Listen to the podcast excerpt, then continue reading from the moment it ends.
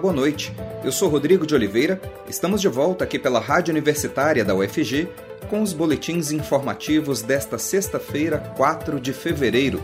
Você pode nos acompanhar pelos 870 AM ou pela internet no site radio.ufg.br e no aplicativo Minha UFG.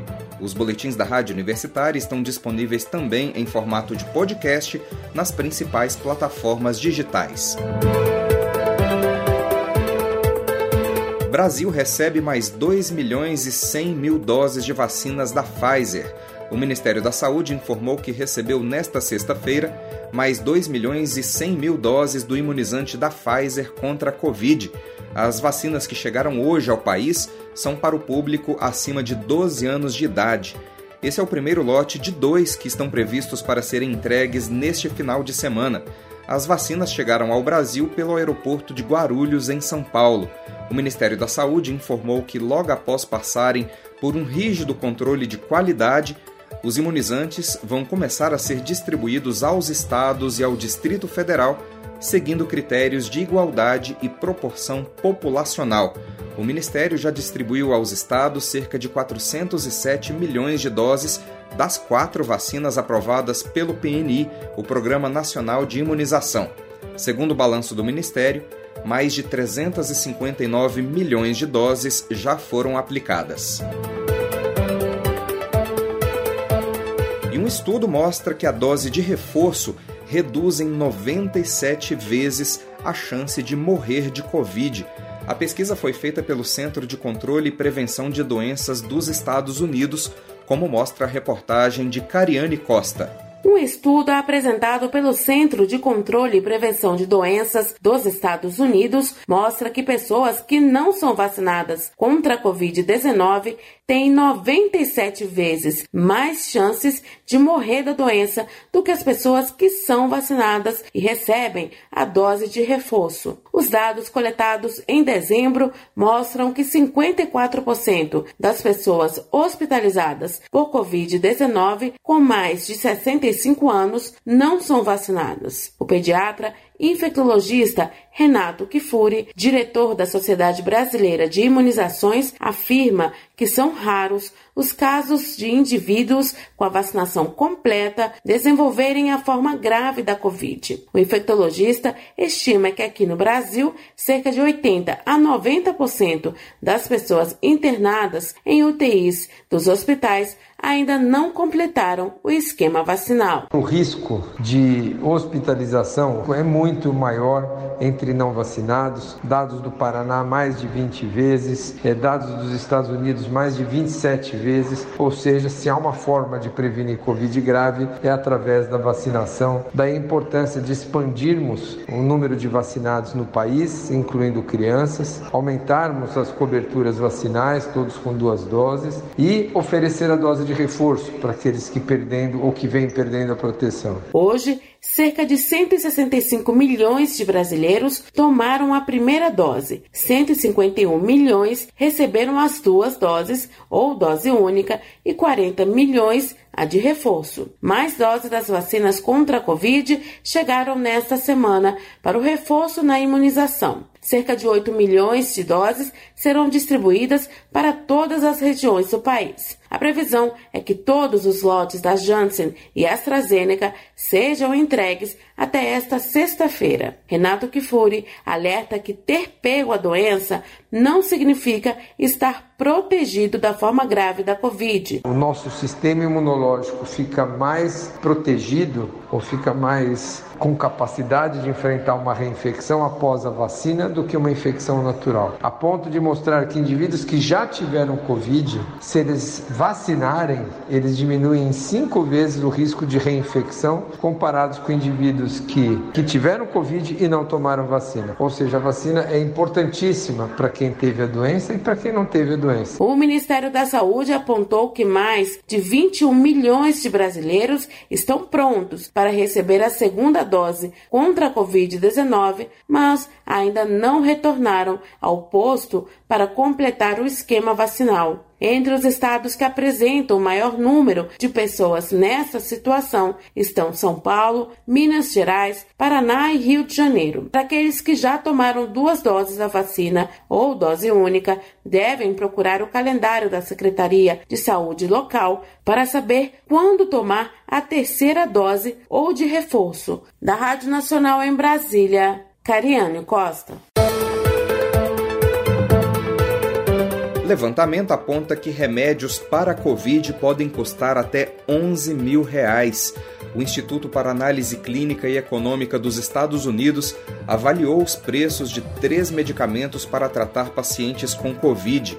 Esses remédios evitam que a doença evolua para casos graves ou para mortes. De acordo com o levantamento, o tratamento com o antiviral Paxlovid, desenvolvido pela Pfizer, custa 530 dólares, o correspondente a cerca de 2.800 reais. Outro antiviral, o Molnupiravir da MDS, custa o equivalente a 3.700 reais. O terceiro medicamento é o anticorpo Sotrovimab, que deve ser injetado uma única vez e custa o equivalente a pouco mais de 11 mil reais o Instituto de Pesquisa avaliou que os preços dos remédios estão razoavelmente alinhados com o quanto eles podem ajudar os pacientes. De acordo com pesquisas recentes, eles podem reduzir em até 88% o risco de internação, inclusive de pacientes contaminados pela variante Ômicron do coronavírus. Consórcio do Nordeste recomenda o cancelamento do carnaval. O repórter Delfino Neto tem mais informações para a gente. O Comitê Científico do Consórcio Nordeste, que reúne governos estaduais da região, recomendou nesta quinta-feira o cancelamento do feriado de carnaval em todos os estados e a definição de regras para impedir a realização de festas privadas. Na avaliação do comitê, a manutenção dos feriados de carnaval pode estimular pessoas a irem às ruas. Novas aglomerações poderiam ampliar a circulação do vírus na variante Omicron, piorando o quadro da pandemia nos estados. Na avaliação do grupo, a proibição deve se estender a festas privadas e shows como também provocariam aglomerações. O comitê científico tem clareza sobre as dificuldades políticas e os prejuízos econômicos decorrentes desta medida. Porém, o mais importante no momento é salvar vidas, diz a nota. Naturalmente, após o término da pandemia, novos feriados extraordinários poderiam ser criados pelos governos, defendeu o grupo. Por fim, o comitê reforçou a importância de ampliar a vacinação com campanhas de incentivo e de esclarecimento contra mensagens falsas sobre os imunizantes. A nota também lembra a necessidade de manter medidas como distanciamento social e o uso de máscaras. No texto divulgado, o órgão do consórcio destacou a explosão de casos no Brasil a partir da chegada da variante Omicron, sobretudo no início do ano, com a ampliação de novos infectados de forma exponencial. O número diário de novos casos já é cerca de 3 a quatro vezes maior do que o pico registrado em junho de 2021 e continua em ascensão. No momento, é impossível prever com segurança quando o novo pico será alcançado e qual será a duração da nova onda, diz o texto. O carnaval já foi cancelado em capitais com festejos tradicionais como Salvador, Recife e Olinda. Eu sou Delfino Neto para a Rádio Universitária. Bolsonaro assina portaria que torna oficial o reajuste de 33,24% para professores de todo o país. O presidente Jair Bolsonaro e o ministro da Educação Milton Ribeiro assinaram hoje a portaria que institui o novo piso salarial dos professores da educação básica de todo o país na rede pública estadual e municipal. Bolsonaro optou por cumprir a lei do magistério e conceder reajuste de 33,24% nos vencimentos dos professores. Pela lei, o reajuste dos professores é atrelado ao chamado valor por aluno do Fundeb, o Fundo de Manutenção e Desenvolvimento da Educação Básica e de Valorização dos Profissionais da Educação, definido pelo Ministério da Educação. Pela variação da inflação nos últimos dois anos, o reajuste do valor por aluno deve ser de 33% em 2020. 2022. Com a nova portaria, o piso salarial da categoria passou de R$ 2.886 para R$ 3.845. Aí o governo federal publicou uma portaria com regras para a prova de vida do INSS. O Ministério do Trabalho e Previdência publicou hoje no Diário Oficial da União a portaria que disciplina os procedimentos a serem adotados para a comprovação de vida anual dos beneficiários do Instituto Nacional do Seguro Social. A portaria apresenta algumas situações que passarão a ser consideradas válidas como prova de vida. Uma delas é a realização de empréstimo consignado, desde que seja efetuado por meio de reconhecimento biométrico. O INSS também vai considerar como prova de vida o acesso ao aplicativo Meu INSS, ou a outros aplicativos e sistemas dos órgãos e entidades públicas que possuam certificação e controle de acessos tanto no Brasil como no exterior. Também serão considerados prova de vida atendimentos feitos de forma presencial nas agências do INSS ou por reconhecimento biométrico em entidades ou instituições parceiras perícias médicas por telemedicina ou presencial, bem como vacinação ou atendimento no sistema público de saúde ou em rede conveniada, também servirão como prova de vida.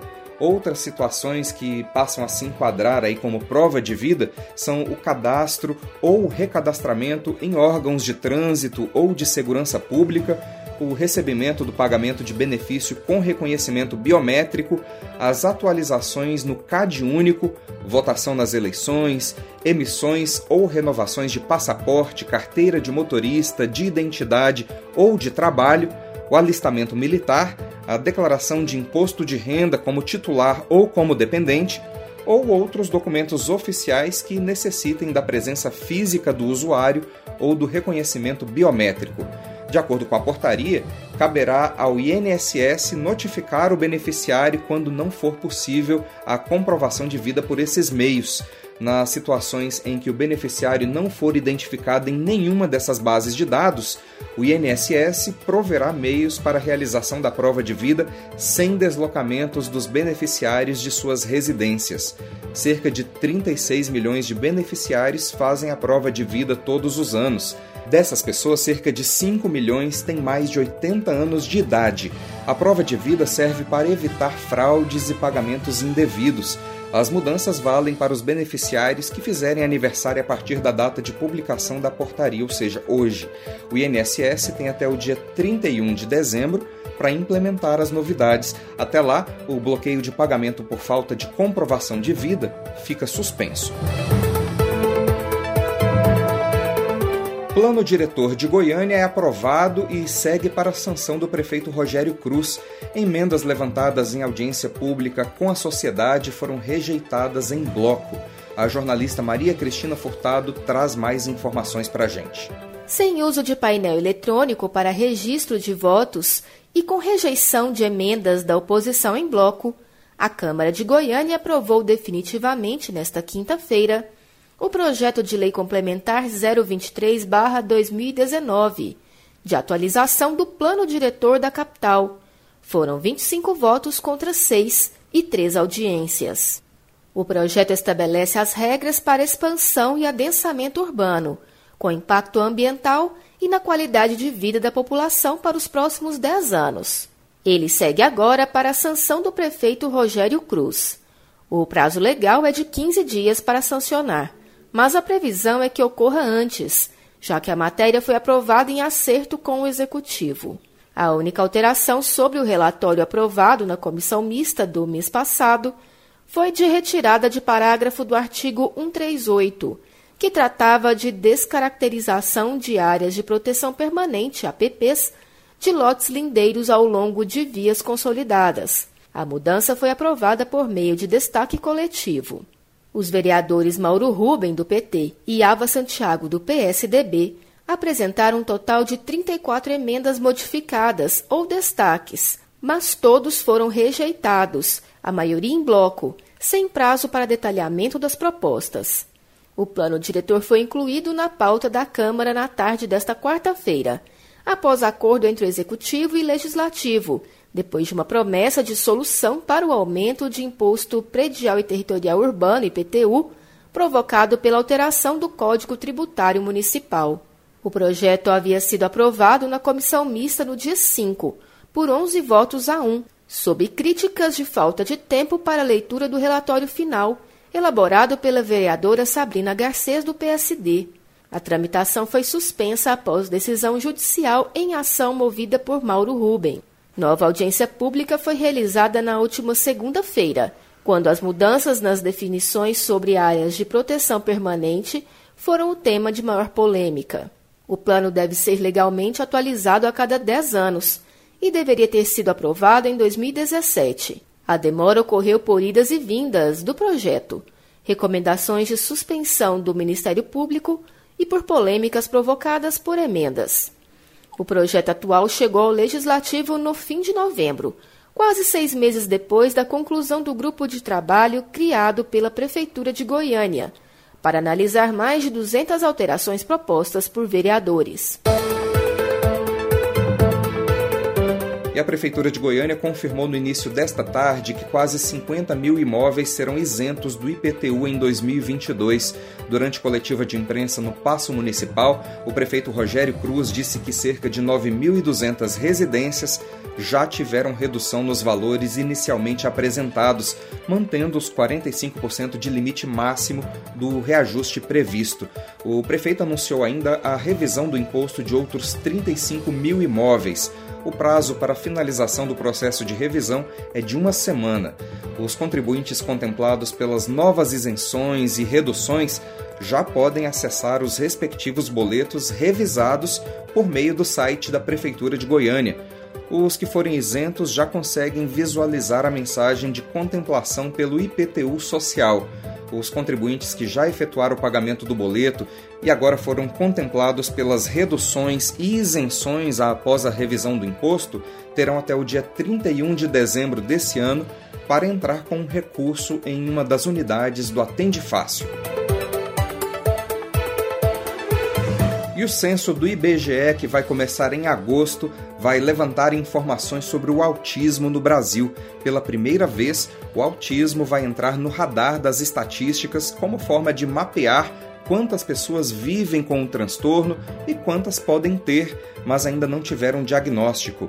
Quem tem mais informações sobre esse assunto é a repórter Sayonara Moreno. Adiado devido à pandemia e depois por falta de orçamento, o censo de 2020 já tem data marcada e vai ser feito em 2022. A partir de 1 de agosto, recenseadores do IBGE visitarão 78 milhões de lares brasileiros para aplicarem os questionários básicos do Censo Demográfico 2022. No entanto, famílias de cerca de 8 milhões de domicílios serão perguntadas também sobre o questionário de amostra, com 77 questões questões. Pela primeira vez, o autismo vai entrar no radar das estatísticas, como forma de mapear quantas pessoas vivem com o transtorno e quantas podem ter, mas ainda não tiveram diagnóstico. Gisele Montenegro, presidente da Associação de Amigos do Autista, é mãe de um autista severo que tem 30 anos. Segundo ela, o Estado não tem informações sobre quantos são os autistas no Brasil e de que forma estão distribuídos. Por isso, defende perguntas importantes no censo de 2022. O Estado não sabe onde nós estamos nem quantos somos. Que tipo de pergunta é importante? saber quais são as nossas demandas, onde nós estamos, quais as atividades que os nossos filhos fazem, o que o, o Estado nos ajuda, no que, porque na maioria dos casos o Estado não nos ajuda em nada, vem para clarear essas informações. Segundo Gisele, um panorama sobre o autismo na população brasileira poderia ajudar na elaboração de políticas públicas. Ela conta que a falta dessas iniciativas voltadas para autistas e famílias de pessoas do espectro autista passa a sensação de abandono. Em relação às políticas públicas para a pessoa com autismo, é um verdadeiro fracasso. Nós estamos na capital do Brasil, por incrível que pareça, nós não temos nada para os nossos filhos. Se para um autista, um Asperger, né, e para um autista clássico é difícil, para uma família de um autista severo é terrível. Nós não temos apoio nenhum do Estado. Eu não consigo fazer nada pelo Estado. Eu não consigo aposentá-lo, porque a renda per capita da minha casa é maior do que 200 reais por pessoa. É muito complicado. A gente está literalmente abandonado. Gisele Montenegro ainda defende o cumprimento de leis que estabelecem a criação de centros de referência que funcionem como creches. No Brasil, estima-se que existem 2 milhões de pessoas com TEA, transtorno do espectro autista. Mas esse número é incerto e precisa ser oficializado pelo Estado. Para isso, foi sancionada em 2019 a Lei 13861, que obriga o IBGE a perguntar sobre o autismo no censo populacional. Com isso, é possível saber quantas pessoas no Brasil apresentam o transtorno e como os diagnósticos estão distribuídos pelas regiões brasileiras. Durante três meses, os recenseadores estarão em todas as cidades do país e baterão de porta em porta uniformizados com boné e colete azuis, identificados com o nome do IBGE. Importante observar o crachá de identificação com foto e número da matrícula do entrevistador. Da Rádio Nacional em Brasília, Sayonara Moreno. Embora só 18% dos jovens brasileiros de 18 a 24 anos estejam fazendo um curso superior e 80% das instituições de ensino universitário do país sejam particulares, a verba destinada ao FIES, o Fundo de Financiamento Estudantil, será 35% menor esse ano. Especialistas criticam a medida que dificulta ainda mais o acesso dos brasileiros ao ensino superior. As informações são da jornalista Ana Flávia Pereira, que também conta sobre um portal lançado pelo MEC que unifica o acesso dos interessados aos processos seletivos do SISU, do ProUni e do FIES. O Ministério da Educação lançou ontem um portal que unifica o acesso aos processos seletivos do SISU, do ProUni e do FIES. Em acessounico.mec.gov.br, os interessados nos programas de acesso ao ensino superior brasileiro irão inserir informações cadastrais uma única vez. O site concentra os programas de acesso ao Sistema de Seleção Unificado, o SISU, o Programa Universidade para Todos, ProUni, e o Fundo de Financiamento Estudantil, o FIES. Mas funcionalidades para inscrições só devem estar disponíveis para seleções do segundo semestre. Segundo o MEC, o portal ainda deve passar por aperfeiçoamentos. O portal Acesso Único faz parte de um projeto de mesmo nome que busca, de acordo com a pasta, segurança digital, modernidade, transparência, participação do usuário, integração, inteligência, monitoramento e economicidade. Lembrando que as inscrições ao SISU 2022 começam no dia 15 de fevereiro e que o ProUni receberá inscrições a partir de 22 de fevereiro. Já as inscrições ao FIES estarão abertas a partir de 8 de março. As vagas disponíveis para o SISU 2022 e o ProUni já podem ser conferidas. Este ano, o Fundo de Financiamento Estudantil, o FIES, terá 35% menos recursos em comparação ao ano passado. De 8,48 bilhões de reais em 2021, o total cairá para 5,53 bilhões de reais em 2022. E ao prever esse montante para 2022, o governo federal considera que parte das 111 mil vagas a serem disponibilizadas não serão preenchidas, seguindo um padrão do que vem acontecendo já há alguns anos. Entre as razões atribuídas para a ociosidade de vagas no FIES está o fato de as regras vigentes desde 2015 não garantirem financiamento de 100% das mensalidades em universidades particulares. E sem essa possibilidade de pagamento integral, os estudantes acabam desistindo da faculdade, porque não dispõe de recursos suficientes para bancar o restante das mensalidades. Segundo a diretora do Centro de Excelência e Inovação em Políticas Educacionais da Fundação Getúlio Vargas, Cláudia Costin, a redução nos recursos do FIES não é um fator isolado na política educacional ineficiente do governo federal. Ela explica que vem ocorrendo uma interrupção lenta e progressiva no processo de inclusão no ensino superior brasileiro. E mais recentemente, com a pandemia de Covid-19, o Brasil fez um caminho inverso ao adotado em outros países, conta a especialista. Cláudia Costin lembra que outros países aumentaram recursos na educação para minimizar os efeitos da pandemia. Já no Brasil, há redução nestes recursos. Um dos problemas constantemente citados por especialistas em relação ao FIES é a questão da inadimplência, agravada pela crise econômica durante a pandemia. Atualmente, a taxa está em 52% dos mais de 2 milhões de contratos vigentes. Entre os critérios para aderir ao FIES estão a renda familiar mensal, que não pode passar de três salários mínimos por pessoa, o equivalente a R$ 3.636, considerando o valor atual do salário mínimo. Outra exigência para se inscrever é ter nota igual ou acima de 450 pontos no Exame Nacional do Ensino Médio, o Enem, e não zerar na redação. No Brasil, a educação superior é na sua maioria privada. Cerca de 80% das instituições são particulares. E no país, só 18% dos jovens de 18 a 24 anos estão no ensino superior, porque a maioria da população não tem renda para pagar uma faculdade. Ana Flávia Pereira, para a Rádio Universitária. A OTAN, Organização do Tratado do Atlântico Norte, informou hoje que caças dos Estados Unidos interceptaram aviões da Rússia que sobrevoavam o Mar Báltico em espaço aéreo aliado. Em nota, a OTAN afirmou que as aeronaves não haviam apresentado planos de voo e não estavam se comunicando com o controle de tráfego aéreo. As interceptações foram realizadas nesta quinta-feira, em um momento em que as tensões aumentam entre a OTAN e a Rússia devido ao avanço de militares russos em torno da Ucrânia. No mesmo dia, aeronaves norueguesas e britânicas também interceptaram aeronaves russas que voavam do Mar de Barents para o Mar do Norte.